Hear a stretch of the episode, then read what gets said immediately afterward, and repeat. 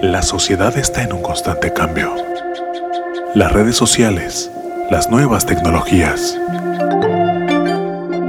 nos han sometido a una realidad abrumadora. Pero todo depende del cristal con que se mira. El generar un cambio está en nosotros. Siempre dentro de nuestras posibilidades. Y debe estar implícito en la misión de cada ser humano. Parado frente a un mar de posibilidades. Y todo depende de diminutas acciones. Este es Chu frente a su micrófono. El poder de generar un cambio a través de Irresponsable TV.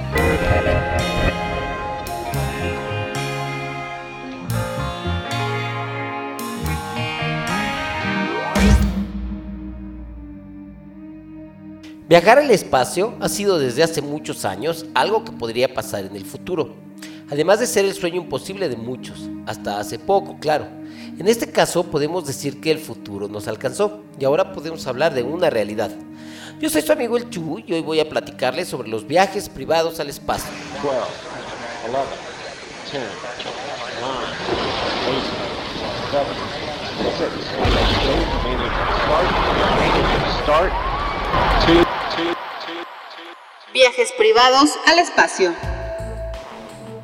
De chico quedé maravillado con la Guerra de las Galaxias, un clásico que sembró precedentes en el cine. Aunque yo aún no había nacido el 12 de abril de 1961, cuando el cosmonauta soviético Yuri Gagarin se convirtió en el primer ser humano que orbitó el planeta en una nave espacial. Una hazaña tan trascendental que consagró la fecha como el Día Internacional de los Vuelos Espaciales Tripulados. Dos días antes de despegar, Gagarin, de 27 años, escribió una carta de despedida a su esposa Valentina, en la que expresaba su orgullo de haber sido elegido para volar en el Vostok 1, pero también trataba de consolarla en caso de su muerte. La carta no fue entregada en esa ocasión. Las autoridades la conservaron y finalmente la entregaron a la viuda de Gagarin siete años más tarde, después de que él falleciera en un accidente de avión. Ella nunca volvió a casarse. El vuelo pionero de Gagarin, en el que completó una órbita alrededor de la Tierra, le convirtió en un héroe de la Unión Soviética y en una celebridad internacional, tras poner en órbita el primer satélite del mundo con el lanzamiento exitoso del Sputnik en octubre de 1957. El programa espacial soviético se apresuró a asegurar su dominio sobre los Estados Unidos, poniendo un hombre en el espacio. Los viajes espaciales se emplean para un número creciente de usos científicos, militares y comunicación. Los viajes espaciales precisan de cohetes de combustible químico para abandonar la atmósfera, mientras que una vez alcanzado el espacio exterior, pueden emplear diversos métodos de propulsión. Sin duda, en ese entonces, los únicos quienes podían darse el lujo de enviar una tripulación fuera de la Tierra eran solo las potencias mundiales de ese momento, como la Unión Soviética y los Estados Unidos. Vaya, empresas privadas o particulares no tenían la capacidad de hacerlo por cuenta propia, sin el apoyo gubernamental, hasta el 2001. El primero de todos los civiles que viajó al espacio fue Denis Tito, el 30 de abril de 2001. El millonario estadounidense llegó a la Estación Espacial Internacional a través de un cohete ruso, Soyuz. Tito fue llevado a la Estación Espacial Internacional por la compañía Space Adventures, la única que ha llevado turistas al espacio. Hoy podemos hablar sobre turismo espacial, aunque cabe entender este término y podemos definirlo como la modalidad de turismo en el que se realiza el viaje a más de 100 kilómetros de altura de la Tierra, lo que se considera la frontera del espacio. Y dentro de esta nueva modalidad podemos encontrar hasta hoy seis empresas que apuestan todo por los viajes comerciales al espacio. Las empresas que ya te podrán llevar al espacio a partir de 2021 son Virgin Galactic, que en 2018, por medio de la Spaceship Two, fue la primera en lograr un vuelo comercial tripulado al espacio. The Space Perspective, la empresa anunció sus viajes a la estratosfera de la Tierra en tan solo 6 horas, a bordo de una cápsula con bar incluido. El vuelo es posible gracias a que la sostiene un globo espacial que eleva la cápsula hasta 30.480 metros de altura, desde donde se podrá ver el amanecer. SpaceX. la compañía firmó un acuerdo con Space Adventures, empresa especializada en viajes de turismo al espacio, para que los clientes viajen a la Estación Espacial Internacional a bordo de la nave Soyuz de Rusia. Blue Origin, empresa creada por el propio Jeff Bezos, fundador y director ejecutivo de Amazon. Se trata de una compañía aeroespacial que se fundó con el objetivo de desarrollar vuelos turísticos espaciales a bajo costo. Orion Span.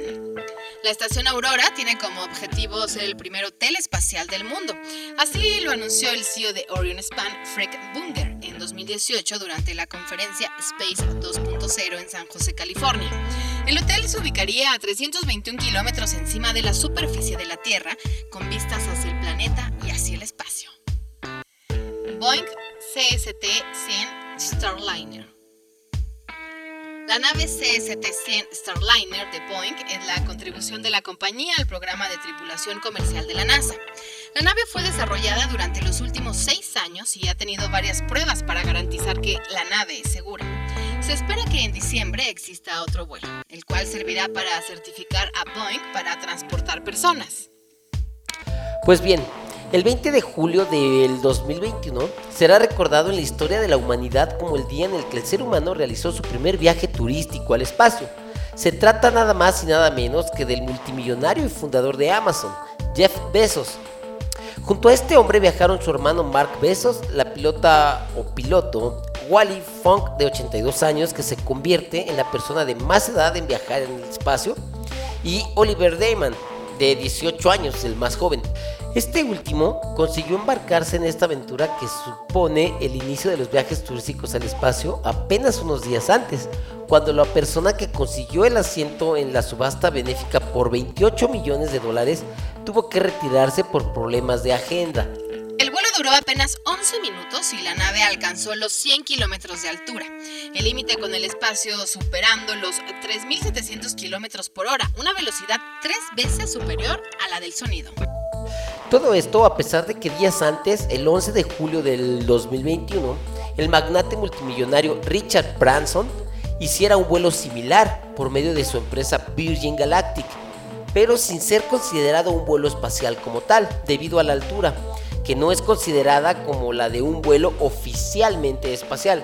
Sin embargo, su tripulación gozó de flotar sin gravedad en ese límite o frontera del espacio aéreo. Que dos magnates del tamaño de estos dos personajes estén tan empeñados en lograr este tipo de atracciones es un indicio de que más temprano que tarde el ser humano podrá hacer estos vuelos espaciales de manera recreativa. Sin duda, algo sin precedentes en la industria del turismo y de la humanidad. Virgin Galactic espera iniciar las operaciones comerciales regulares a comienzos del año próximo y aspira a realizar unos 400 vuelos anuales desde Spaceport América su base en Nuevo México. De hecho, ya tiene vendidos incluso a estrellas de Hollywood unos 600 pasajes por precios de entre 200 mil y 250 mil dólares. Por su parte, Blue Origin ha fijado aún la fecha de inicio de sus viajes comerciales ni el precio de los pasajes. Sin embargo, un lugar en el vuelo del 20 de julio fue adquirido en una subasta por una persona no identificada que pagó 28 millones de dólares. Viendo cómo van las cosas, solo puedo pensar que tarde o temprano las vacaciones fuera de este mundo podrán ser posibles, tal vez en la Luna o bien Marte o cualquier otro planeta. Toda una locura, pues mientras no seamos capaces de solucionar los problemas más básicos de la humanidad en la Tierra como el hambre, no seremos más que simios en la más vasta biblioteca. Mientras asimilamos todo esto, no dejen de escuchar el siguiente episodio yo soy su amigo el Chu y me acompañó la hermosa Estefanía Cuartino. Hasta la próxima amigos. El futuro nos alcanzó. La inteligencia artificial está presente en toda nuestra toma de decisiones. El algoritmo ha sido colocado como un proveedor de la verdad absoluta, administrando qué es lo bueno y lo malo para ti. La última esperanza es defender el más grande idealismo de la juventud, la irresponsabilidad. Porque no se es joven si se es responsable. Y para los viejos, es el último vestigio de que un joven habitó en él. El algoritmo no manda sobre ti. Ser irresponsable es tu más grande poder, que no le permite a ninguna corporación encajarte en un estereotipo cuantificable. Irresponsable TV. Música del mundo para el mundo. Disponible en Facebook Live, YouTube, Instagram, Twitter, Apple Music, Spotify, Amazon Music.